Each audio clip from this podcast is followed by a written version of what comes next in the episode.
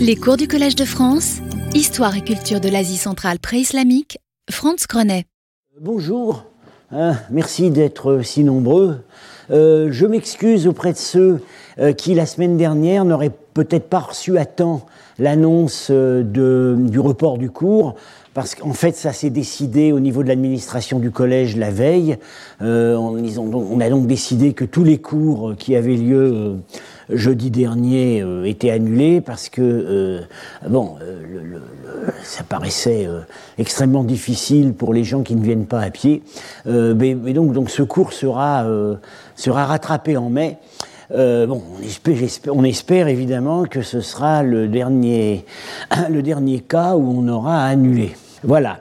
Alors, euh, j'ai donc annoncé ce sujet euh, pour le début des cours. Euh, ce sera probablement les trois premiers cours. c'est la suite, en fait, de ce que on avait fait l'an dernier. donc, l'argenterie de prestige. en fait, c'est sur l'Asie centrale. L'année dernière, on avait donc étudié des thèmes qui ne sont pas homériques ni en, ni en rapport avec Alexandre. On va quand même être amené à faire, euh, à faire des rappels. Euh, ça, c'est le début du, cours de l'année. Et ensuite, euh, j'enchaînerai sur quelque chose qui n'est pas sans rapport avec ces problématiques de l'héritage hellénistique, ce, sera l'examen, l'examen d'un certain nombre de, de cas de temples, de temples non bouddhiques. Euh, donc, euh, ce cours vient euh, à la suite de ce, qui, de ce que j'avais fait l'année dernière, puisque, donc, comme je viens de le dire, le sujet des, de l'argenterie centra-asiatique hellénisante n'était pas épuisé. Il y avait donc un certain nombre de thèmes qu'on n'avait pas encore vus. Et puis, même sur un certain nombre d'objets qu'on avait examinés, euh, il y a eu en fait des avancées depuis l'an dernier, parce que c'est vraiment euh, comme euh, selon la, définition de l'enseignement du collège, c'est la recherche en train de se faire. Et cette recherche, elle est donc à divers stades de finition. alors voilà, donc déjà ici, je renvoie à euh, la bibliographie, euh, disons, principale de base, euh, des, articles dont j'ai été amené à parler, dont je vais être à nouveau amené à parler, hein, les, pionniers de l'étude de ce type d'argenterie, Weizmann, Denwood, Marchak qui a jeté les bases vraiment de la méthodologie euh, qu'on suit maintenant, euh, et puis euh, ce remarquable catalogue qui a fait littéralement exploser la documentation. Alors, bon, pour ceux qui souhaitent noter les références, il suffira de se reporter au podcast. Toutes les images que je montre ici vont s'y trouver. Alors, recherche en train de se faire, donc c'est une recherche euh, qui a été et est encore menée en collaboration euh, avec euh, Ankadan, laquelle, comme vous voyez, doit être co-créditée de tous les résultats.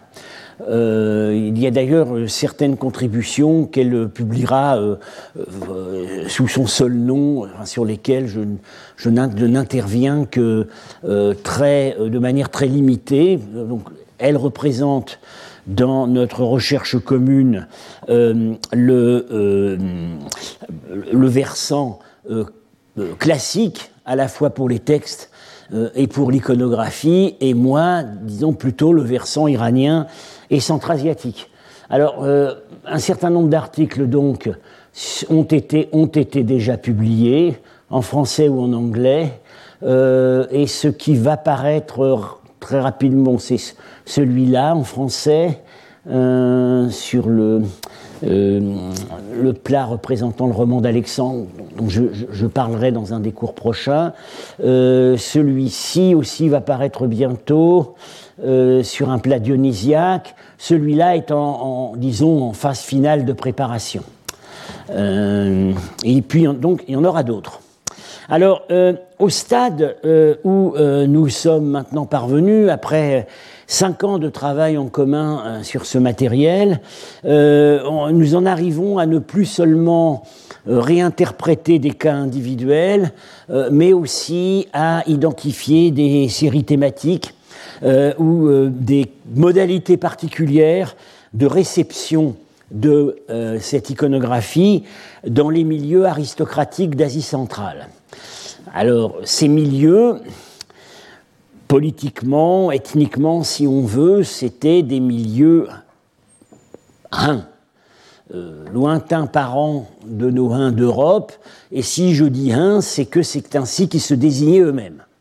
Même si euh, les rapports, la nature exacte de, leur euh, rapport avec les Huns d'Europe euh, fait l'objet de discussions.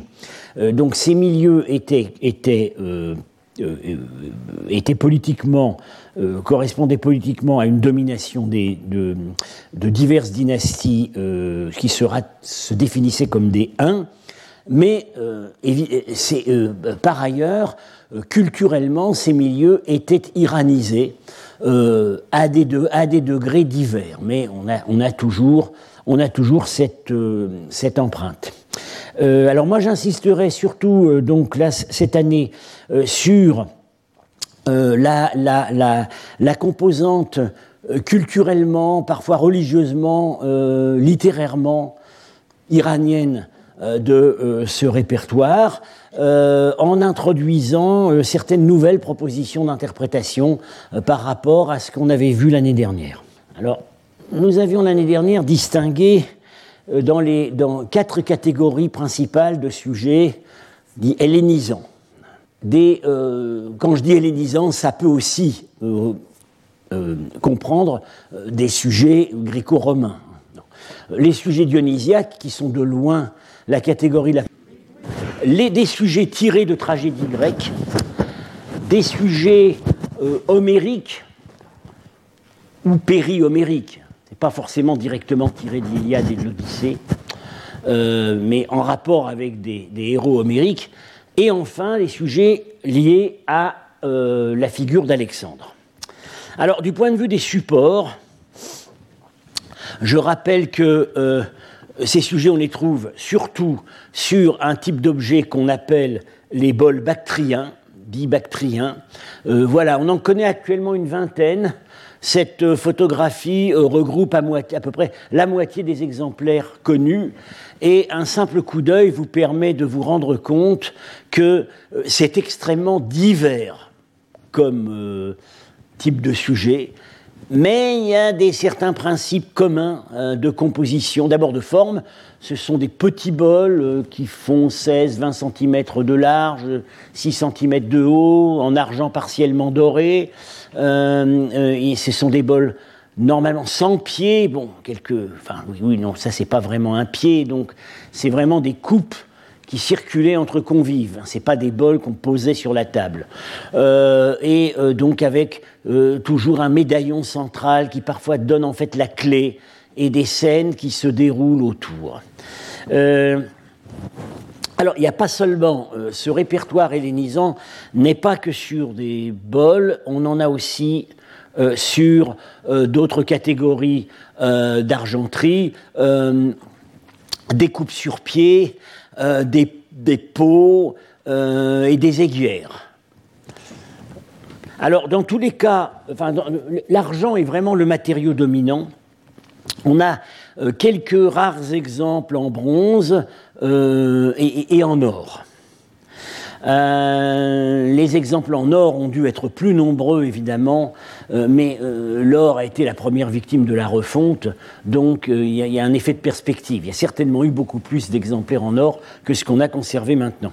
Alors, le terme bactrien est à prendre dans un sens, disons, assez conventionnel. Hein la Bactriane, historiquement, donc, ça correspond à la partie nord de euh, l'actuel Afghanistan. C'était le siège, euh, euh, l'assise principale du royaume qui a succédé à la conquête d'Alexandre, le royaume dit gréco-bactrien.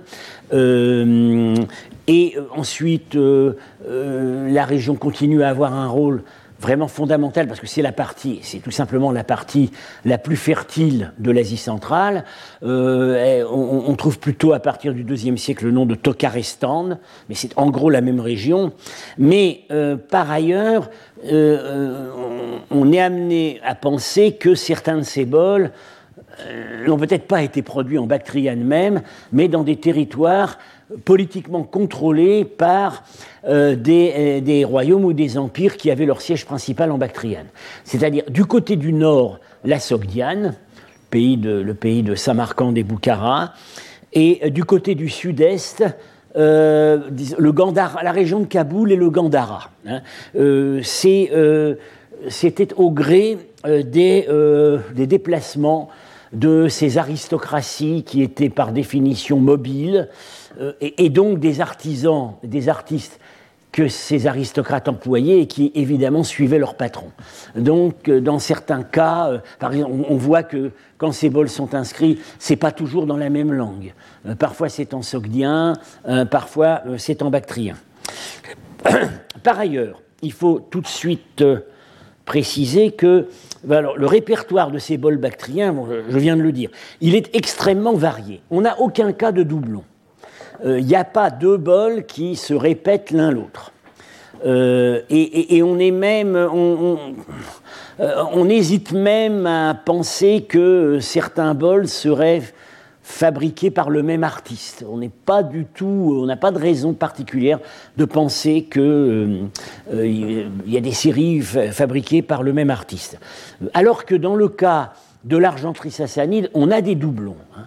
On a des, plats euh, qui euh, ont vraiment ont fait des séries ou alors euh, ont été copiés parfois à même à plusieurs siècles de distance. Ici, c'est pas le cas. C'est vraiment une, une, très très grande diversité.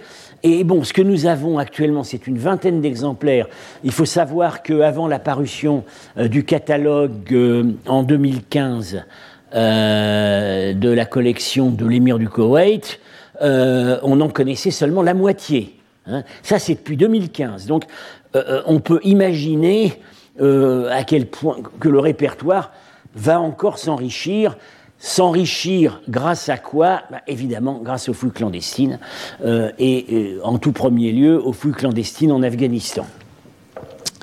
Bon, il faut nous devons donc assurer une certaine une, veille, notamment sur Internet, les catalogues de vente, parce que de temps en temps, il y a des nouveaux exemplaires qui, qui apparaissent.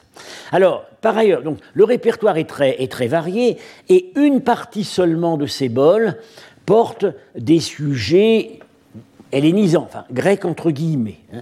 Il y a des sujets qui ne sont pas particulièrement grecs, euh, notamment dans le répertoire aristocratique. Euh, bon, j'insiste pas là-dessus parce que on les avait vus en détail l'année dernière. Hein. Euh, des scènes de chasse, des scènes qui montrent des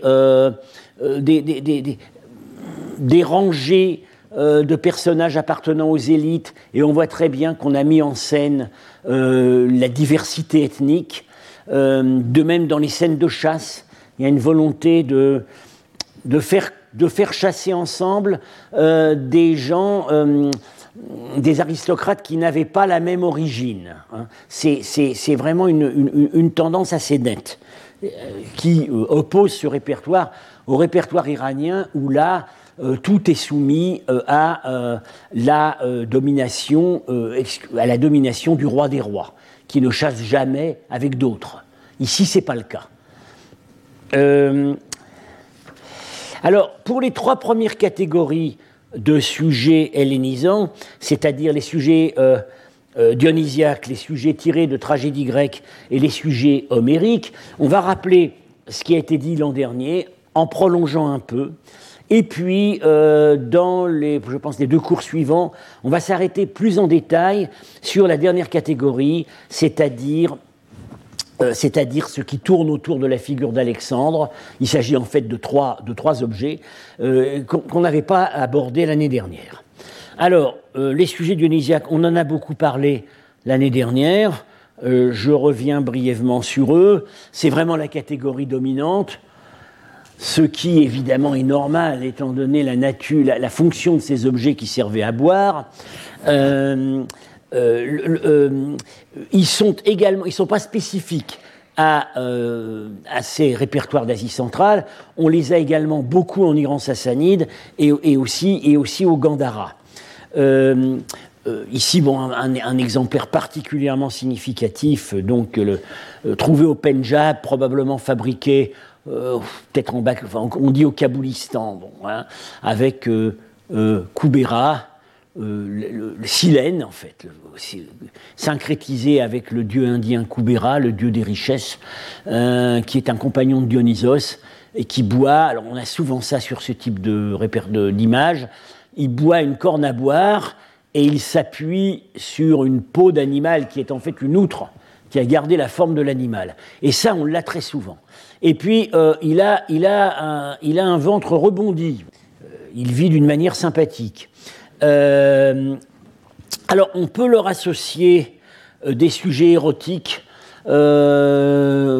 voilà, on, les a, on, a, dans deux cas, par exemple, bon, l'image n'est pas très nette, mais c'est un objet qui en fait a disparu.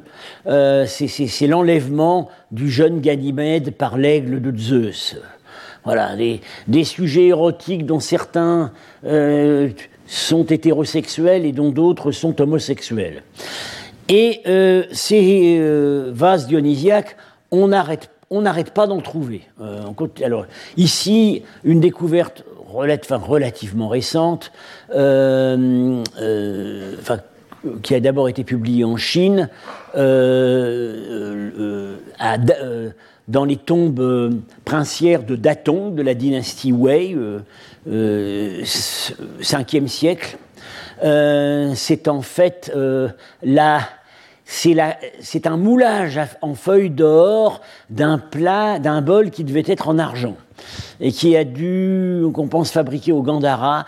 Euh, les collègues chinois ont correctement identifié les protagonistes comme euh, euh, Dionysos, ici, avec sa coupe, et également Héraclès, tenant également une coupe et qui est identifié par sa, par sa massue qui sont tous les deux montés dans un char, tiré par un silène, vous voyez, qui, boit la corne à boire, là. Euh, c'est euh, le thème grec connu de la compétition de boissons entre Héraclès et Dionysos, savoir lequel tiendra le mieux la boisson. Euh, ça continuait à être populaire, à être importé, copié en Chine au 5e siècle. alors, donc ici, on a vraiment Dionysos, sous un type euh, barbu euh, euh, qui paraît typique du, disons, reproduire des modèles romains du IVe siècle, mais en général, Dionysos lui-même, Dionysos lui-même s'efface. et il, laisse, il, laisse, vraiment passer au premier plan son associé Silène, qui est au départ son précepteur dans la mythologie grecque. Alors Silène doit sa... On ne sait pas très bien pourquoi finalement Dionysos a disparu, on voit bien que Silène, lui, doit sa fortune au fait qu'il s'est associé à des divinités locales.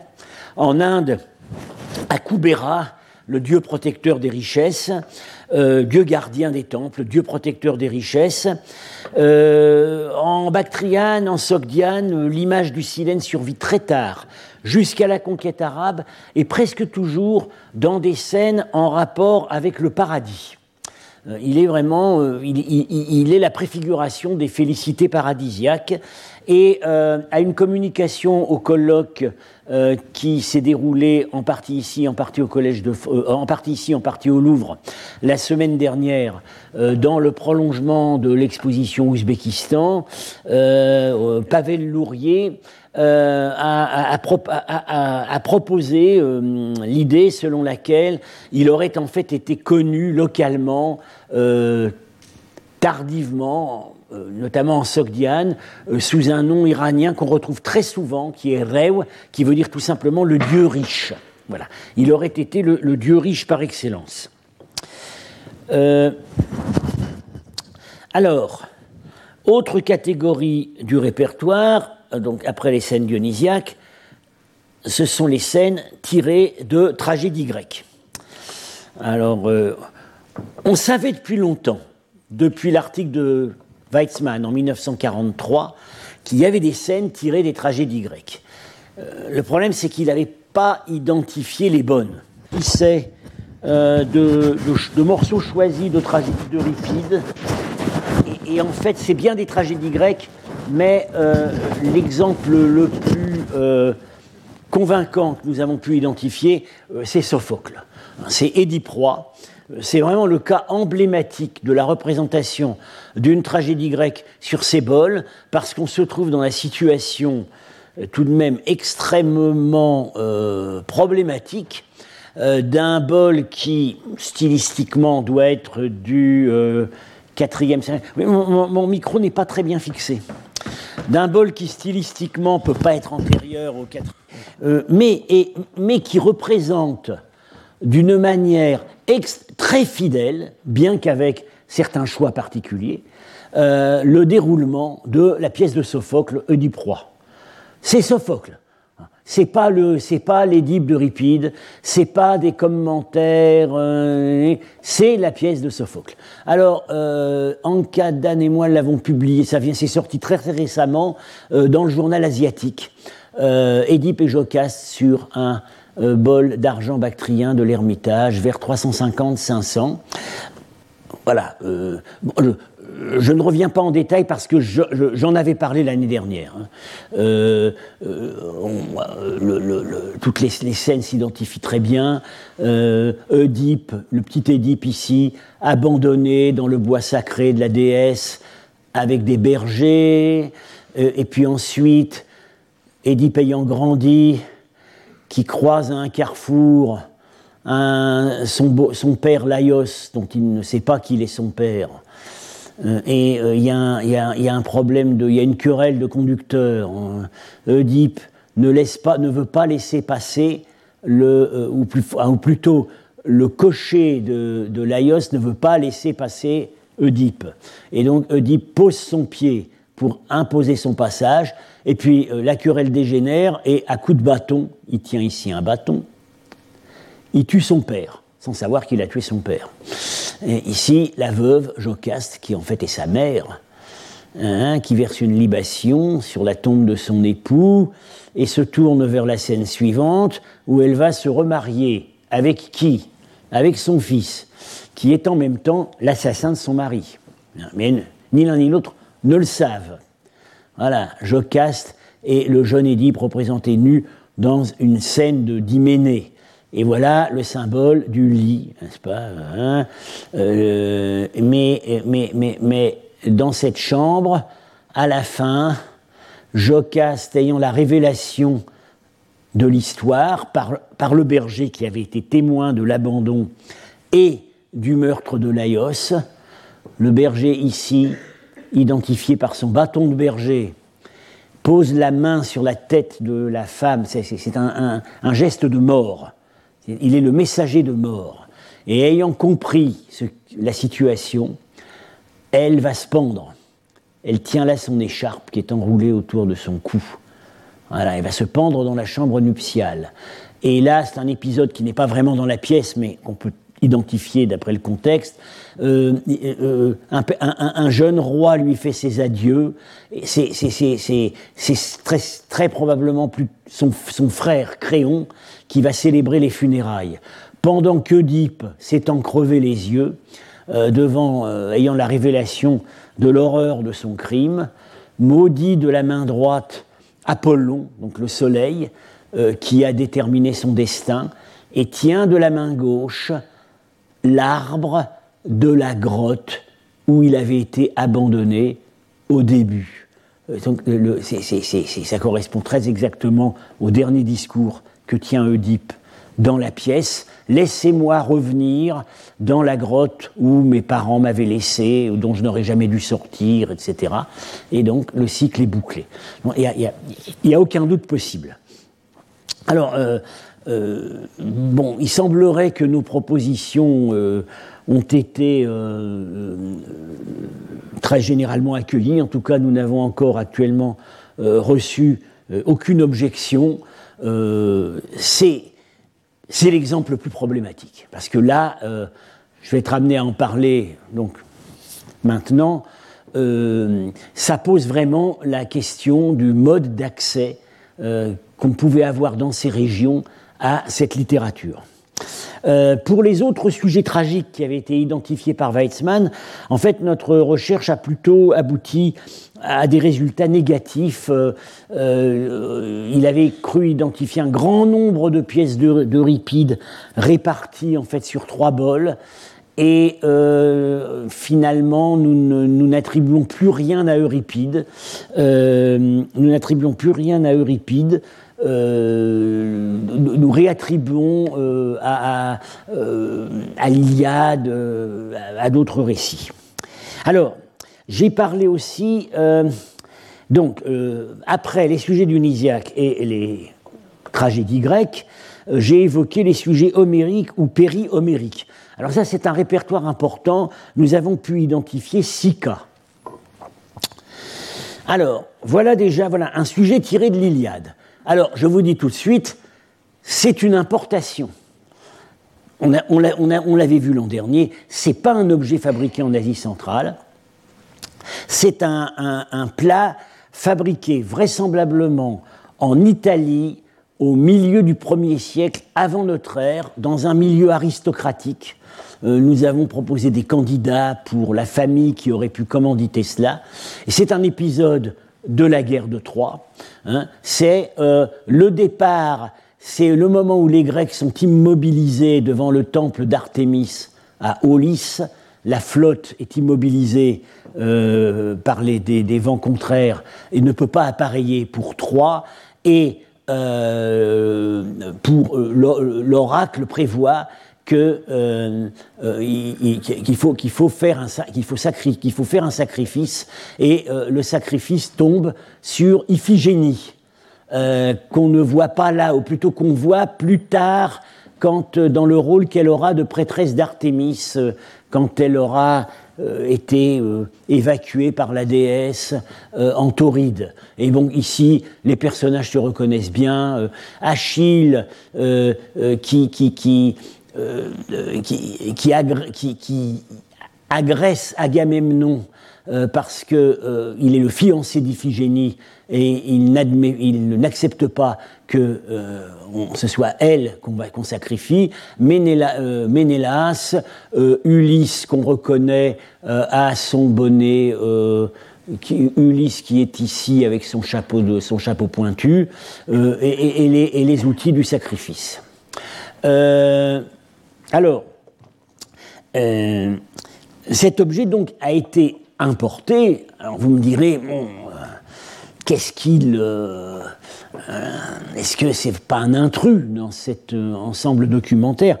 Eh bien non, parce qu'il a été réapproprié. C'est-à-dire qu'il porte une inscription en bactrien qui indique, qui date d'à peu près 270 et qui indique qu'il a été dédié euh, dans un temple d'un dieu local par un gouverneur militaire local. Et euh, l'hypothèse qui peut être faite sur la manière dont il est arrivé en, Bactriane, c'est qu'il faisait partie euh, du butin des armées du roi sassanide Chapour Ier quand il a fait les guerres contre Rome, et que dans, dans l'armée de Chapour Ier, il y avait euh, des, représentants de la noblesse bactriane, et ça aurait donc été une part de butin. Alors, un autre sujet, donc ici c'est vrai un sujet tiré de l'Iliade, euh, en l'occurrence ici, il y a quand même un, apport d'Euripide, parce que euh, c'est l'Iliade plus la pièce d'Euripide, Iphigénie à Ulysse. Alors ici, un sujet inspiré principalement de l'Iliade, euh, élaboré par, les, par, les poètes, euh, par les poètes alexandrins. Euh, alors ici, on, est, on, touche de plus près aux créations locales parce que c'est n'est pas une importation, c'est une copie adaptée. C'est la copie d'un plat vraisemblablement fait à Alexandrie euh, au 1er siècle avant Jésus-Christ, on a même fait l'hypothèse que ça pouvait sortir de l'entourage de Cléopâtre. et, ce plat a été copié en Bactriane ou peut-être au Gandhara à la fin du IIIe siècle. il copiait fidèlement, mais avec certaines adaptations. Il représente les trois grâces, donc symbole de la prospérité et du mariage, enfin plutôt celle du milieu, Pacitea, qui est ici, qui, est préparée pour le mariage et qu'on voit ici dans la chambre nuptiale, euh, rejointe par son petit mari, qui après va prendre une forme plus adaptée, euh, qui est Hypnos, le dieu du sommeil, tenant sa torche. C'est très fidèle. On n'a pas de modèle euh, direct. Hein. tout ça, c'est d'après c'est des modèles que nous combinons, mais nous ne connaissons pas de modèle alexandrin de ce plat. Et pourtant, certainement, il a existé. Alors là, ce qui est intéressant, c'est qu'on est dans de la réappropriation sémantique euh, avec... ah oui, je vais être amené à en parler un peu plus loin à propos des modalités de réception.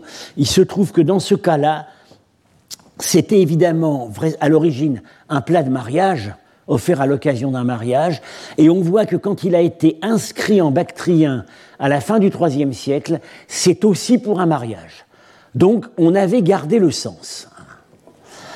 Alors, ici on arrive euh, à, un plat qui euh, est lui vraiment une fabrication locale, mais vraiment dans la série, il doit venir assez tôt. Hein. Sans doute. Euh, euh, euh, doute du IVe siècle. il doit venir assez tôt. il, stylistiquement, il est vraiment encore proche des modèles grecs, sauf que ces modèles gréco-romains, on ne les a pas sauf que pour certaines parties. Euh, et euh, j'en avais parlé à la fin du cours de l'an dernier, euh, c'est la légende de Bellérophon. Voilà. alors, là où Weizmann reconnaissait sept, sept morceaux de pièces d'Euripide, en fait, nous reconnaissons un récit unique, c'est le récit de la vie du héros Bellérophon tel qu'il est raconté dans l'Iliade par son descendant, le roi, des Lyciens, Sarpédon, euh, qu'on voit ici. Euh, il vient de naître.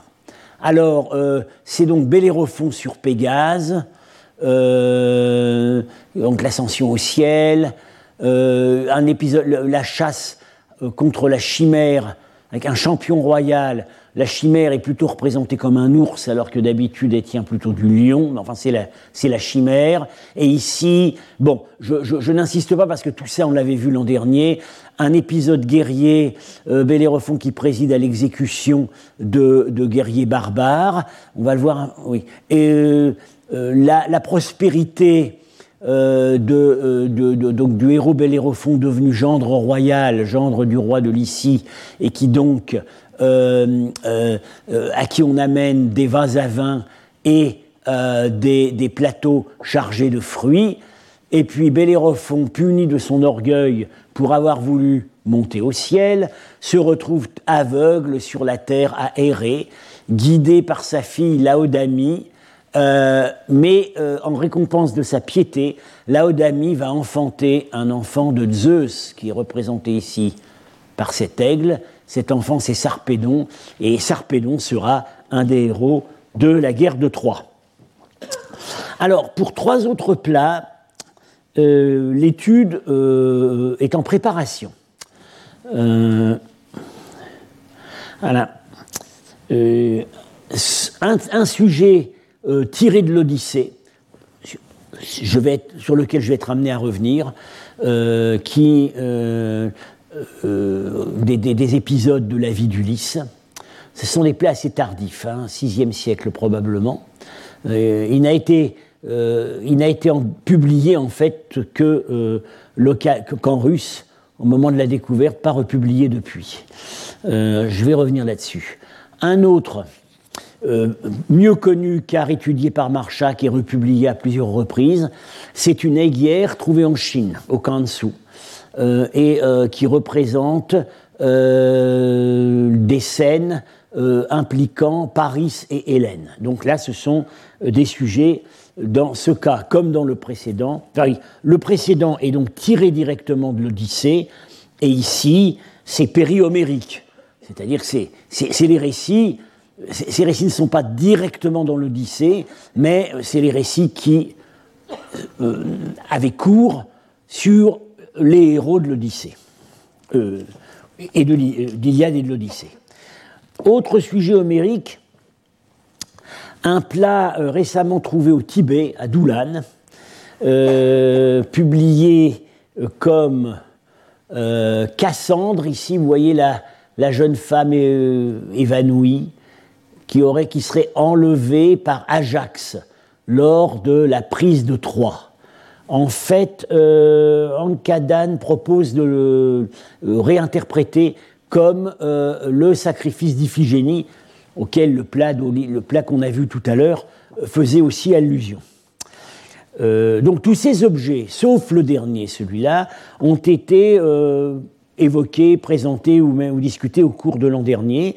Donc nous pensons maintenant avoir identifié tous les sujets, mais pour certains, l'étude l'étude de ce qui se trouve en amont c'est-à-dire euh, l'identification précise des sources littéraires et des modèles iconographiques classiques, euh, donc menés par, euh, par Anka, est encore à affiner.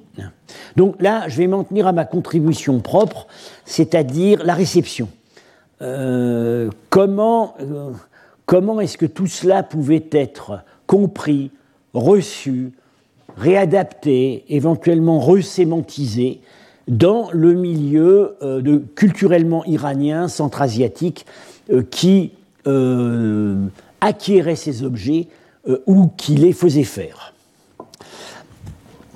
Alors, en fait, pour les thèmes homériques et périhomériques, on rencontre des cas de figure très divers, très divers. Hein. pour le Pladolis, donc je dis, c'est une importation.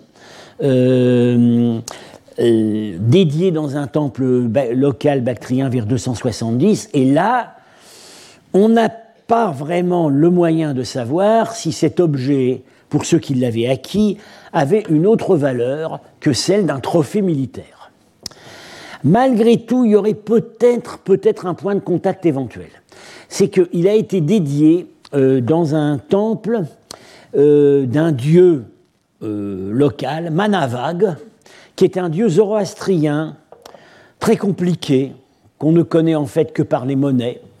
Euh, c'est un dieu très syncrétique, il a quatre bras. Bon, euh, euh, il, au départ, par son nom, c'est le dieu de la bonne pensée, un, dieu zoroastrien important, un dieu lié à la révélation religieuse.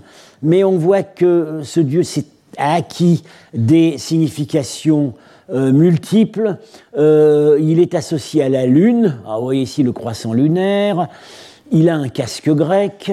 Il est associé euh, au bœuf. Bœuf et lune, ça marche souvent ensemble à cause de la forme des cornes. donc il tient une arrière. Voilà. Bon, et il est, sur un, il est sur son trône, parce que par ailleurs, c'est le Dieu qui reçoit les âmes au paradis. Bien. Alors, on pourrait éventuellement se dire que ça a fait tilt avec euh, ce qu'il y avait sur le plat, parce que sur le plat, vous voyez, euh, l'animal du sacrifice, c'est un taureau, et puis par ailleurs, tout cela se déroule devant le temple d'Artémis, euh, qui est donc discrètement évoqué par la figure d'Iphigénie devenue sa déesse, sa, sa, prêtresse en tauride. Peut-être en fait c'est Artémis devant son temple. Donc Artémis, la lune, le taureau, ça aurait pu paraître euh, approprié euh, pour dédier l'objet à cette divinité. Bon, on n'a pas la preuve. Euh, par ailleurs, une chose curieuse, c'est que le thème du sacrifice d'Iphigénie a connu une fortune intéressante dans le milieu bactrien post-grec, et, on ne sait pas très bien pourquoi. Hein. voilà une peinture euh, du site d'Alverzine TP, dans le sud de l'Ouzbékistan. Alors, il y a plusieurs vitrines à l'exposition Ouzbékistan au Louvre consacrées à ce site de Dalverzine Tepe, mais pas cette peinture, qui en fait a été trouvée en petits fragments, et donc c'est une reconstitution graphique. ce sont des épisodes liés à Iphigénie euh, et, à sa famille. Hein. Euh, bon, Iphigénie se trouve être la nièce de Castor et Pollux. Vous avez ici Léda qui va être séduite par Zeus qui a pris la forme d'un cygne.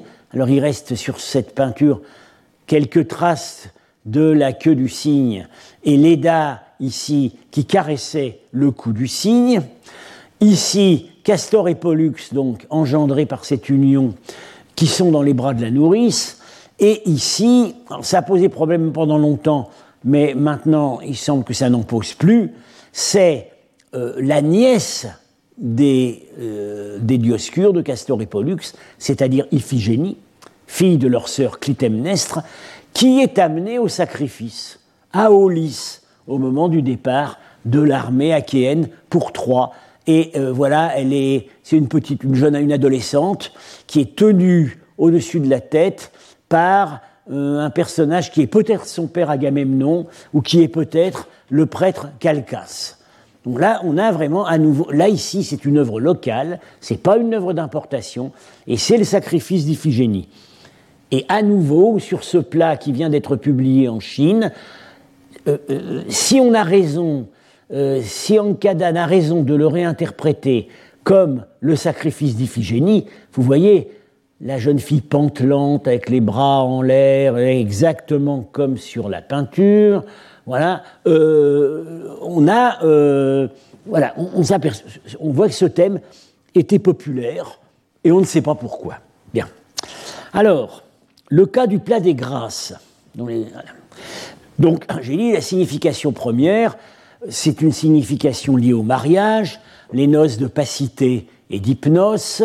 Euh, euh, c'est raconté euh, dans l'Iliade, parce qu'en fait, hypnose, oui, est récompensée par Zeus pour avoir oui, pour avoir endormi Héra et lui permettre euh, d'aller euh, d'aller euh, opérer ses entreprises de séduction. Et donc la, la récompense, c'est que il épouse la plus jeune des trois grâces. Bien, alors un public grec ou alexandrin pouvait immédiatement comprendre la scène. C'est plus problématique à la fin du IIIe siècle en Bactriane. Et pourtant, ce plat porte deux inscriptions. Une en Pélévi, c'est simplement l'indication du poids, et une en bactrien qui nous dit appartient à la femme de Brahmadad, 150 statères. Bien.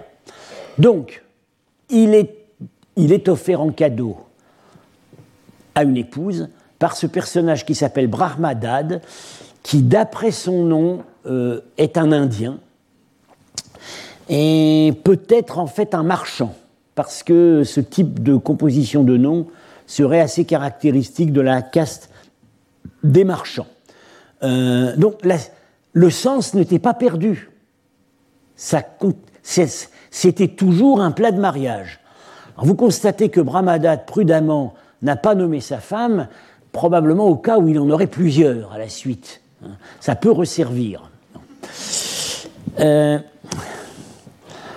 alors, dans le cas du plat de Bellérophon, euh, j'ai dit, c'est quand même, on est quand même vraiment près de l'art gréco-romain, même si on n'a pas de modèle, sauf pour euh, le motif très fréquent de Bellérophon euh, sur Pégase.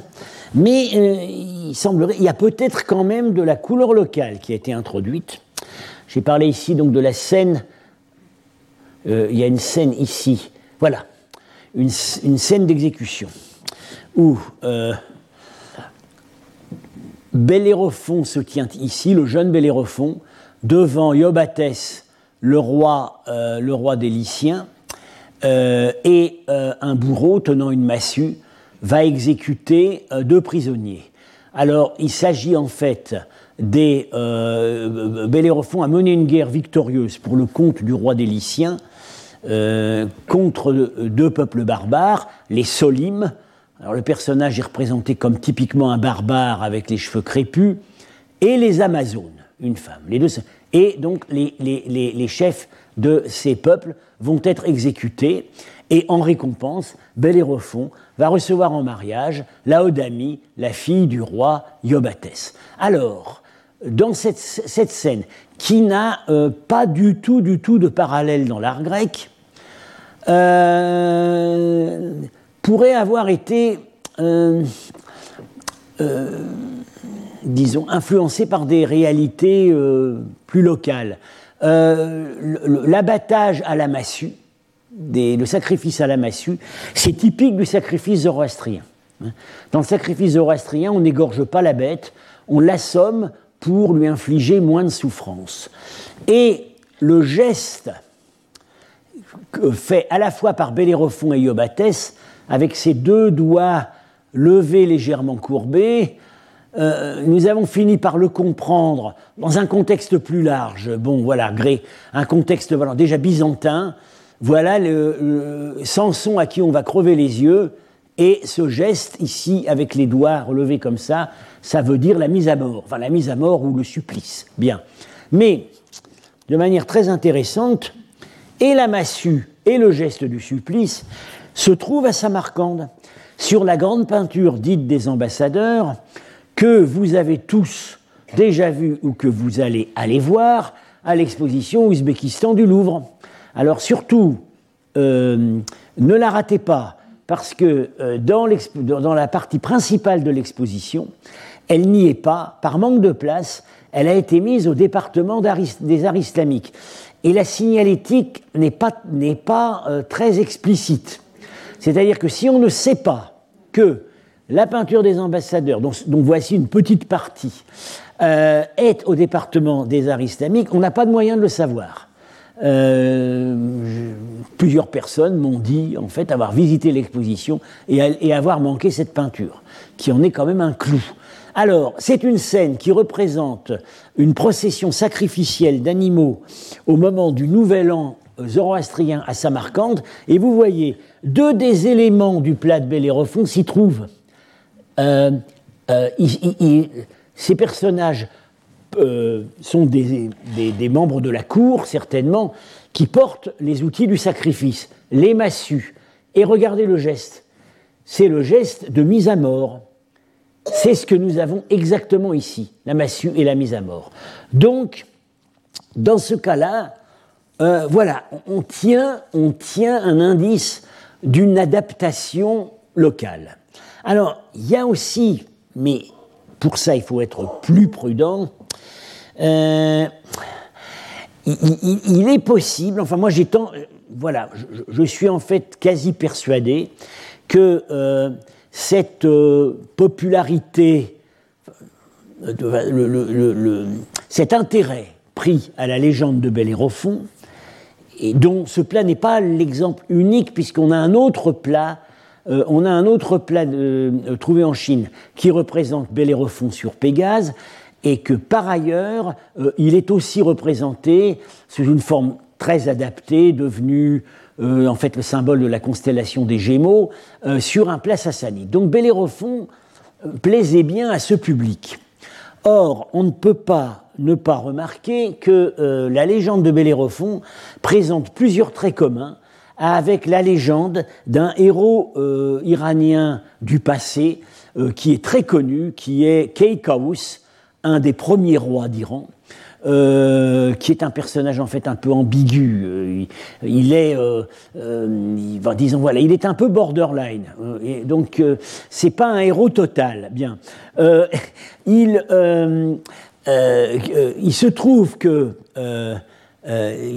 Keikaus a tenté de monter au ciel, n'est-ce pas, par un moyen qui n'est qui est en fait pas toujours décrit. c'est quelque chose qu'il fait monter au ciel. Euh, plus tard, on va dire que c'est un chariot tiré par des aigles, mais ça s'est inspiré du roman d'Alexandre. Donc l'ascension au ciel, une ascension malheureuse, parce qu'il a été puni, il a été précipité sur la terre, comme Bellérophon. Bon, lui, il n'est pas devenu aveugle, mais enfin, il est, il, est, retombé sur la terre. Bien. dans la légende de Keikaus, il a, il a un champion royal qui combat des monstres. C'est Rostam qui combat des dragons. Et ici, vous avez un champion royal qui combat la chimère.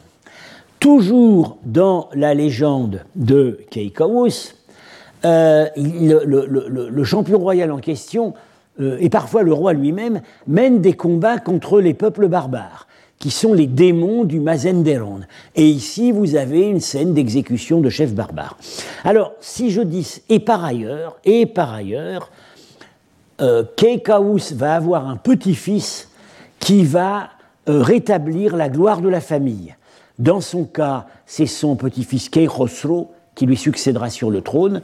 Dans le cas de Bellérophon, c'est euh, le posthume, c'est Sarpédon, qui deviendra un héros de la guerre de Troie. Ça fait quand même pas mal de points communs et surtout, euh, curieusement, les scènes qui ont été sélectionnées sur ce plat pour euh, représenter la riche légende de Bellérophon étaient celles qui pouvaient le mieux entrer en résonance avec la légende de Chaos.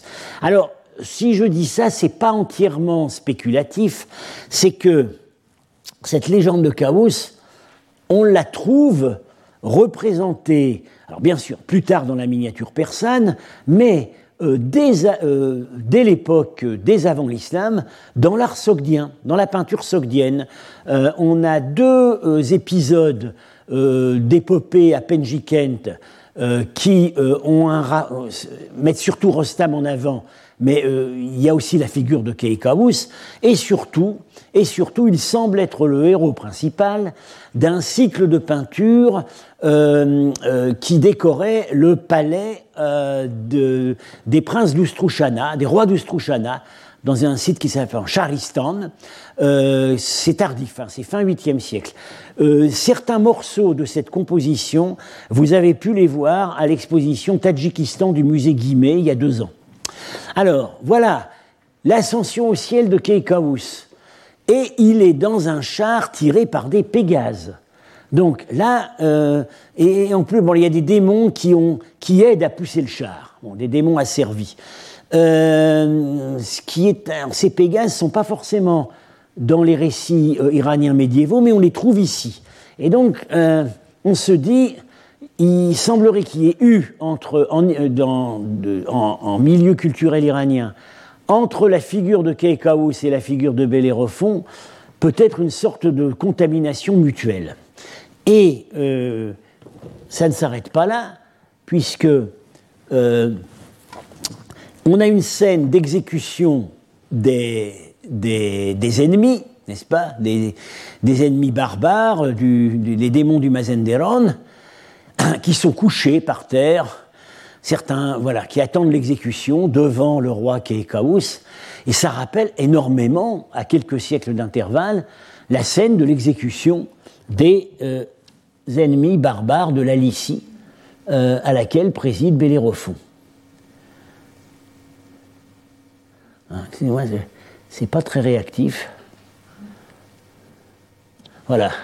Vous avez ici l'exécution des, des barbares avec le roi sur son trône, et vous avez la même chose. Alors voilà, donc, euh, bon, c'est très hypothétique, mais euh, c'est quand même tentant de penser que là, euh, il y a pu y avoir une, une résonance en, milieu, en milieu local.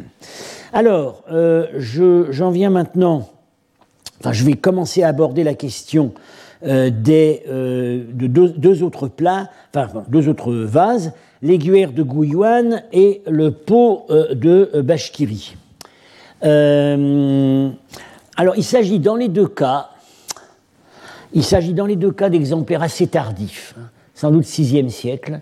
Voilà l'aiguillère de Gouillouane et voilà le pot de Bashkiri. Dans les deux cas, une sélection étroite de personnages, en fait, ce sont des duos Voilà, des duos de personnages qui réapparaissent. Ici, il y a deux scènes, n'est-ce pas? Et là, il y en a trois, mais c'est aussi un duo. Donc, c'est un peu le. Euh, il y, a vraiment des points communs dans les partis pris artistiques. Euh, alors, sur cette aiguille, Marchak, le premier qui l'avait publié, avait reconnu, euh, avait reconnu sur plusieurs scènes Paris et Hélène. Alors, ici, il avait reconnu donc Paris avec son chapeau de voyageur, accueillant Hélène qui descend du bateau. Paris a détourné un bateau pour amener Hélène à Troyes. Et là, on ne voit pas le bateau, mais euh, on a, euh, voilà, elle est en train de descendre du bateau. Ou plutôt, plutôt en fait, elle y monte. D'après la, en fait, elle y monte. Bien. Geste euh, qui ne laisse pas de doute sur la nature de leur relation. alors, il avait reconnu Paris ici. lui, il pensait que c'était la scène du jugement avec euh, la pomme, euh, la pomme remise à, Aphrodite. Bon, en fait, on pense maintenant que c'est pas vraiment ça, mais que c'est Paris. Et ici, il avait également reconnu Hélène. Il pensait que c'était les retrouvailles difficiles avec son mari Ménélas. Et euh, en fait, euh, a montré que dans tous les cas, en fait, c'est le couple maudit.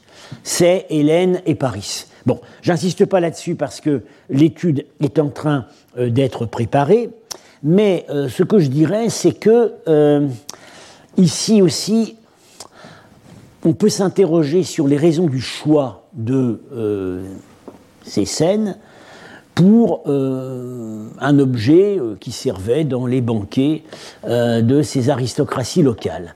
Et je pense qu'en fait, euh, c'est porteur d'une leçon morale.